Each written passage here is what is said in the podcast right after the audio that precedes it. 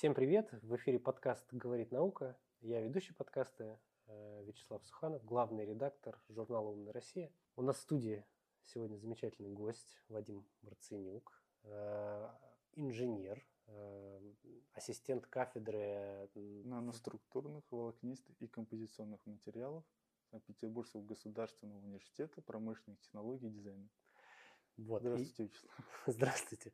И вы же недавно закончили аспирантуру. Да. То есть у вас есть диплом преподаватель-исследователь. Да, верно. Чем занимается преподаватель-исследователь? А, чем только не занимается. А, больше, я бы сказал, чем занимается аспирант. Ну, понятное дело, что пишет кандидатскую диссертацию, проводит исследования.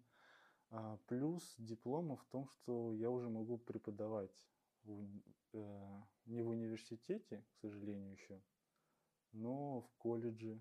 То есть это уже как бы диплом педагога. А, ну как такая типа смежная получается Ну специализация. Да, да. А инженер, вот инженер-ассистент кафедры, в чем вы принимаете участие? Что вы делаете на кафедре? А, Ну, пр- преподавательская деятельность, она понятна. То есть Да. вы передаете полученные знания там, другим людям. да. А вот более такая, Ассистент? более научная, получается, эта история. Ну, научно все-таки про мою диссертацию, про мои исследования. А ассистент – это как в том анекдоте. Ассистент должен все уметь и знать, где сидит доцент. Доцент должен знать все и знать, где сидит доктор. Доктор должен все знать и все, что знает доцент и все, что умеет ассистент, должен знать, в какой книге это написано. А доктор и знать, где сидит профессор. А профессор должен знать, где лежит эта книга. Так что вот ассистент – это младшая преподавательская должность. То есть я как ассистент кафедры все-таки являюсь преподавателем. Инженер – это более как смежный с лаборантом. То есть как ассистент я могу вести практические занятия. Лекции не могу, потому что еще без степени. А как инженер э, помогаю в практических занятиях, в лабораторных, провожу какие-то исследования. Ну, то есть если какой-то есть контракт, какое-то задание, я как инженер выступаю. А о чем э, кандидатская? Кандидатская о газодиффузионных подложках для топливных элементов водородной энергетики. Так, сейчас будем расшифровывать для Давайте. обычных зрителей, что это такое и как это может на нас, на всех повлиять, на обычных людей. А, Значит, у нас, э, условно, предположим, у нас есть три типа двигателей. Двигатель внутреннего сгорания, Как где на обычных машинах. да, которые. Искра, маленький взрыв, толкается поршень на распредвал и идет движение. Есть электрические двигатели, где от источника питания э, приходит э, ротор. Э, Это электробусы, всякие электрокары, вот Тесла. эти Теслы. электрокары, Мгм. э, обычные моторчики от э, пальчиковых батареек, Мгм. а есть и водородные топлив- элементы, ну, двигатели, а, в которых происходит электрохимическая реакция между жирным водородом и кислородом вот в определенном блоке и выделяется электричество. То есть это как особая батарея, которая работает от водорода и кислорода. Двигатели внутреннего сгорания низкое КПД, выбросы углекислый газ. Электродвигатели нужно где-то аккумулировать эту энергию и извне ее взять еще. Это вот проблема с батареями, то что да? батареями, да, изнашиваются. Ну и выработать ее тоже нужны либо электрогенераторы, которые более-менее зеленая энергетика, водяная, ну либо уголь сжигать, но это тогда уже совсем не зеленая энергетика получается из электрических двигателей. А водородная энергетика, у, вас э, происходит э, электрохимическая реакция, и побочным продуктом является вода. КПД 60% двигателей. То есть э, продуктом выработки вот этих процессов будет просто вода? Да, который даже То есть можно конденсат, типа, условно, Да, который. да, да. И Так, мы- почему мы еще не ездим? Потому что это дорого. Так, ладно. Во-первых, это дороже. э, ну, сложнее в эксплуатации. Есть прототипы во всех странах, кто либо сделал а, что-либо, и все, наверное, уже было прото прототипировано на топливных элементах. Были телефоны, ноутбуки, машины, беспилотники, троллейбусы, автобусы. Ну, ну только самолетов не хватает, мне ну, кажется. самолеты были, но такие на два человека перелеты небольшого расстояния. А мы занимаемся одним из компонентов создания, одним из компонентов в этом блоке топливной ячейки. Это газодиффузионная подложка. Это композиционный материал на основе углеродных волокон. Представляет собой э, плоский лист, ну, либо из ткани, не тканого материала, или бумаги, который вот служит для подвода водорода и кислорода, распределения и отвода воды.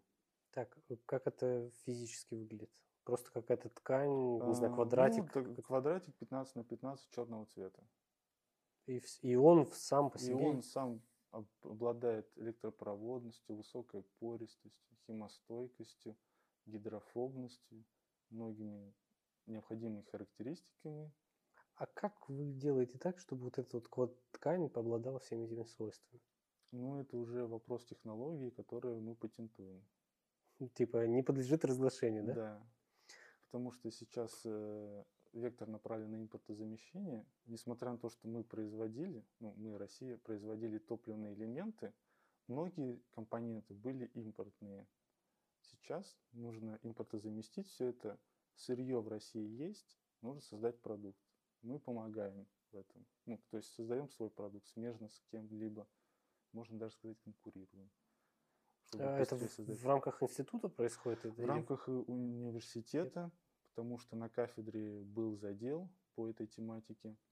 Мы делаем как бы новое поколение этих газодиффузионных подложек. Ну, на кафедре, в принципе, много различных тематик, которыми занимается кафедра. Я, в частности, над своей диссертацией тружусь над разработкой таких материалов. Как вот вы выбирали специализацию себе? Вот почему, почему именно вот... Э, если именно в тех, химической технологии, угу. Где-то на третьем курсе бакалавриата я понял то, что нравится наукой заниматься. Ну а поступил до этого в Энгельский технологический институт, это под Саратовом. Закончил там бакалавриат. Ну, как-то понравилось то, что в науке можно сделать что-то новое.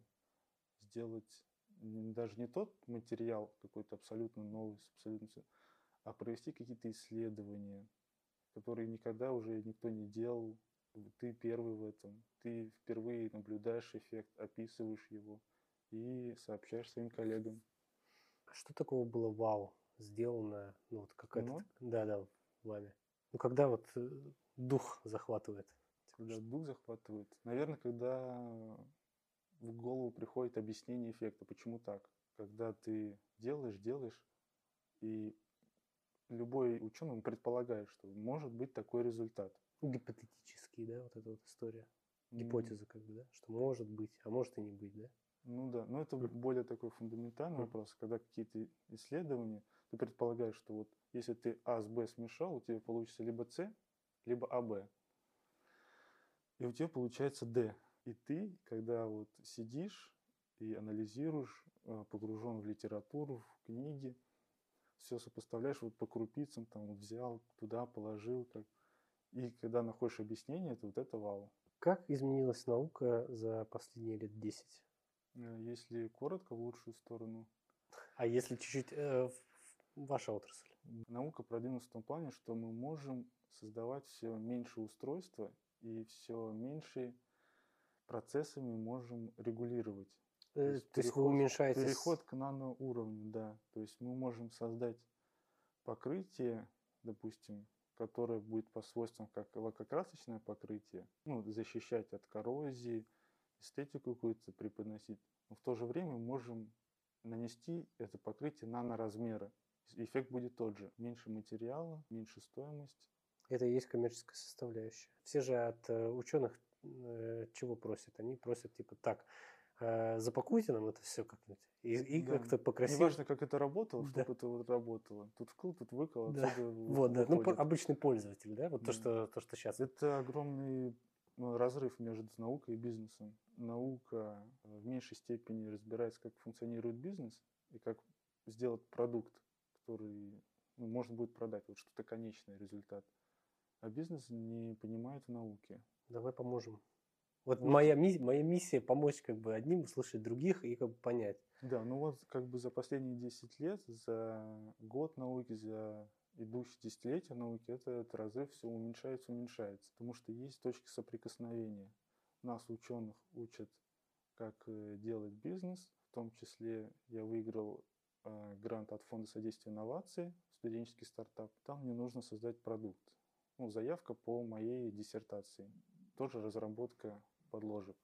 А, а кто заявки дает? Ты сам отбираешь или ну, Нет, я со своей заявкой прихожу в фонд и прошу, вот я предварительно сделал вот это, получил некий результат. И мне нужны денежки, чтобы я это доделал до конечного минимального продукта. То есть ты сам отчитываешь смету? Да. Полностью? Тебе никто не помогает или помогает? Ну, ну, я могу пойти в акселератор, прокачать навыки. И сколько вот, если не секрет, э, на твой стартап нужно денег? Плюс-минус. Ну, можешь вот, вилку дать, можешь конкретно сказать. Ну вот сейчас от фонда содействия инноваций миллион рублей на год. И в течение года ты должен... В течение года я должен предоставить MVP, минимальный жизнеспособный продукт. Ну и, соответственно, патентное изобретение. Должен зарегистрировать ООшку, общество с ограниченной ответственностью. От его имени проводить исследования, закупку материалов. И от его имени продать а, продукт. Потому что первая продажа – это MVP. И вот как-то вот по, этой, э, по этому пути как-то вот нас учат, как вести бизнес. А в плане бизнес учить науки, то, то бизнесу показывают, что научные исследования и доработка того, что у вас есть, это непрерывный этап. Если у тебя есть продукт, ты его сделал и продаешь, но через пять лет он устареет. Нужно непрерывно его совершенствовать. А наука и университеты могут это сделать. Потому что есть база, есть знания. А, то есть э, бизнесу нужно, типа, условно, здесь и сейчас, да? Претензия ученых к бизнесу, а. что, как правило, бизнесу нужно вот все. Пусть он ну, работает, да, и мы это будем продавать. Да. По-моему, в принципе, сейчас тренд на какое-то бесконечное совершенствование. Там только у одной компании Apple, э, не знаю, процессоров M1, M2, сейчас уже M3 они анонсировали, это за два года. Mm-hmm. Ну, я, я думаю, что как бы наоборот, ну, тут бизнесу как раз-таки понятно, что это все бесконечно улучшаемое. А в чем еще они недопонимают? Только вот в том, что это может длиться бесконечно? Ну, плане того, как приложить э, научные знания и результаты. Потому что есть фундаментальные исследования, есть прикладные. Вот, смотрел, у вас э, гости были из этой отрасли, из этой. Фундаментальные они исследования проводят, и через 5, через 10 лет когда уровень технологического прогресса подойдет, можно будет их применить.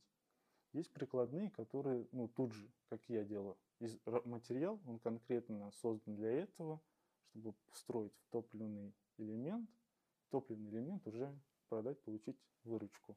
Проблема в том, что не всегда получается выдать конечный продукт. Все ученые, они исследователи в первую очередь. А исследование – это изучение процессов каких-то. Почему так получилось, какая закономерность. Если взять вот это, смешать с этим, вот, а конечный результат, он может быть применим. То есть конечной целью науки не является ну, продажа, получение прибыли. Да, получение какого-то материала.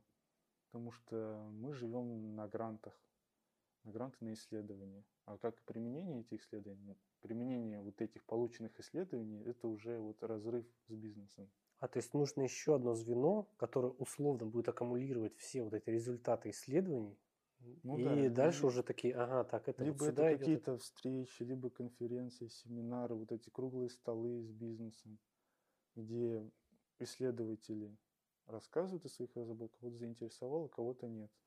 Но это какие-то либо анализ рынка нужно это делать. Но ну, сейчас это делается или пока только-только там зачатки? На мой взгляд, только начинает все это. А какие перспективы ты для себя вообще видишь? Ну вот там, через там, 3-5 лет. Через 3 года надеюсь стать доцентом уже. Через 5 надеюсь а, поступить в, докторантуру. То есть ты прям ученый-ученый, хочешь прям по Ну, всем этапам. Да, мечта такая, стать профессором. И эта мечта не из детства. Это Нет. мечта, насколько я понимаю, вот с, Да, с да, бакалавриата. да. То есть как-то тебя заразило. А вот что бы ты посоветовал вот, ребятам, студентам, не знаю, может быть, школьникам, которые нас будут смотреть, я надеюсь, все-таки как-то что-то, может быть, чему уделить больше внимания, а, какие дисциплины изучать, или вот на что, к чему прислушаться, там, кроме своего внутреннего голоса, или наоборот, может, ты меня поправишь. Вот как-то вот что? Ну, первое, нужно заниматься тем, что тебе нравится. А как найти вот это, что нравится? Нужно пробовать. Там попробовал, там с теми пообщался, с людьми, с теми. Может, с теми тебе не нравится. Посмотрел эту передачу, посмотрел э, по культуре там курсы английского, а потом через два часа там Сергей Петрович Капица рассказывает. Может, тебе иностранный язык идет, а может, естественные науки. Ну, в школе должны педагоги, не просто учителя, педагоги, они должны понимать и чувствовать. Ребенок тянется к математике, к физике, к химии или к биологии. В университете это уже дальше раскрывается. Ты идешь либо на физику, на химию, на биологию. Уже вот все, специальность все сужается, сужается, сужается, сужается. А, выкристаллизовывается уже Да-да-да. тот самый ученый. А так, ну, может, одна встреча. Поменяться. Да, Нил Деграсс Тайсон. У него была встреча с э, Карлом Саганом, по-моему, в детстве, которая изменила всю его жизнь, и он после этой встречи решил тоже стать популяризатором науки. У меня была фраза «Плох тот солдат, что не мечтает стать генералом». Да, да, есть такое. Вот как-то мне вот это зацепило, это Ну, то есть странно идти в науку, не желая потом, не знаю, условно Ну возглавить да, э, и если университет. ты идешь дальше, это проблема э, образования, ну, глобально сказать образование. У нас, в принципе, сейчас образование какое-то недоспециалист, недоинженер. Ну, Бакалавр, магистр, но это непереводимые на русский язык термины. И непонятно, зачем они, да? Ну да, ну понятно, когда там в Англии эта система функционирует, у нас хотят вернуться к специалитету, но все равно бакалавриат и магистратура, они как бы 6 лет те- того же специалитета 5 лет, что было. И проблема в том, что люди идут по наитию. А зачем идут? Надо вопрос себе задавать просто, зачем? Всегда, да? Да. Ну, есть, а зачем ты хочешь это сделать, да? Да. А потом ты доходишь вот этими вопросами «зачем?» до первоисточника. Как бы, зачем ты этим занимаешься? Зачем я пошел в науку? Мне это нравится. А почему? Ты почему, можешь тебе, даже- почему, да? почему тебе это нравится? Ну, я хочу что-то новое исследовать. А почему ты хочешь новое исследовать? У меня, наверное, какая-то ну, страсть к чему-то новому. Мне интересно. Может, я в детстве игрушки там разбирал, перебирал. Или путешественники, они, может быть, ход- обходили свои города там за целый день. Начинаю, ну, который Ну сейчас да, уже ну, то есть, э, если смотреть со стороны психологии, то все идет как бы из детства. Какие-то моменты в голове там оседают, оседают, оседают, копятся. А потом ты думаешь, что «А, как я раньше до этого не додумался-то. Это же так очевидно было. Кто такой современный российский ученый? В первую очередь, да, грамотный исследователь, знающий иностранный язык, читающий не только э, научную литературу в России, но и за рубежом, оценивающий все тренды, направления, движения, допустим. А большинство сейчас не видит э, грани перехода мира к индустрии 4.0. Что это такое, что это вообще, что из Это- этого вытекает. А что это такое? Ну, это не в моих компетенциях рассказывать. Есть статья в Википедии, там можно все прочитать. Ну, у нас Базово. базовая цифровизация.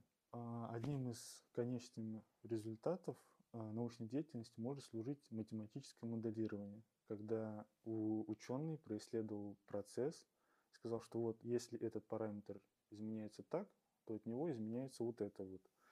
Строится математическая модель, и потом, чтобы сделать в конструкторском бюро какой-то узел из композитов или из чего-то, не нужно снова там идти в лабораторию, разрывать, крутить, там, стучать по нему. Можно все это сделать в компьютере. Потом это отправить на ЧПУ, там все это тебе сделают, либо выкладкой как-то, как крылья МС-21 делали. Все это сделается автоматически, ты получишь готовый результат. Вот. А, то есть там уже все 100-500 миллионов тестов уже проведены Да, там, да, да. в компьютере. Ну, ты, ты человек их провел, а, описал их, в зависимости узнал, перевел это в понятный для машины язык, в программу, и все, и потом какой-то конструктор, грамотный специалист все это сделал, и получилась конфетка. Как думаешь, какую перспективу вообще мы пересядем на водородные двигатели? Мы, М, типа, Через люди, пять лет, наверное. через пять лет? То есть даже Тесла, типа, уйдет в бытие? Ну, они, эти, ну, автомобили и топливный элемент, они могут быть доступны для частных людей. Сейчас это, ну, огромные деньги. То Ну, есть дороже, чем электромобиль?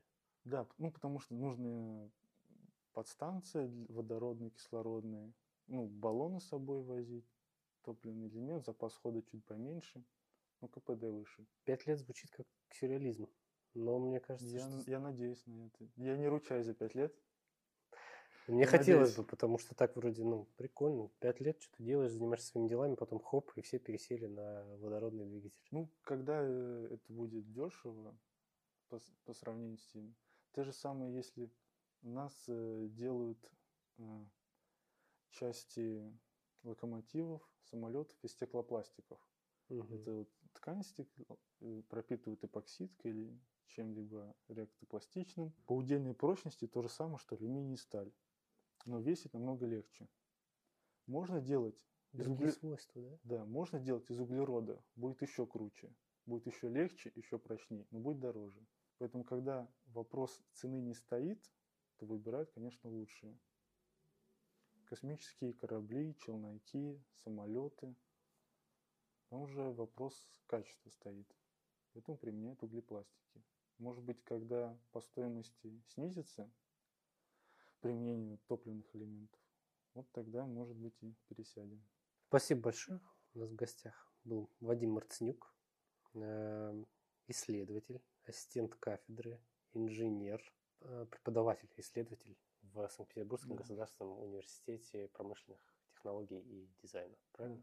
Спасибо еще раз за приглашение, Вячеслав. Да. Было Спасибо большое. Взаимно. Ответить на ваши вопросы и, может быть, разобраться даже зрителям вашим в каких-либо вопросах. Спасибо. Всем пока.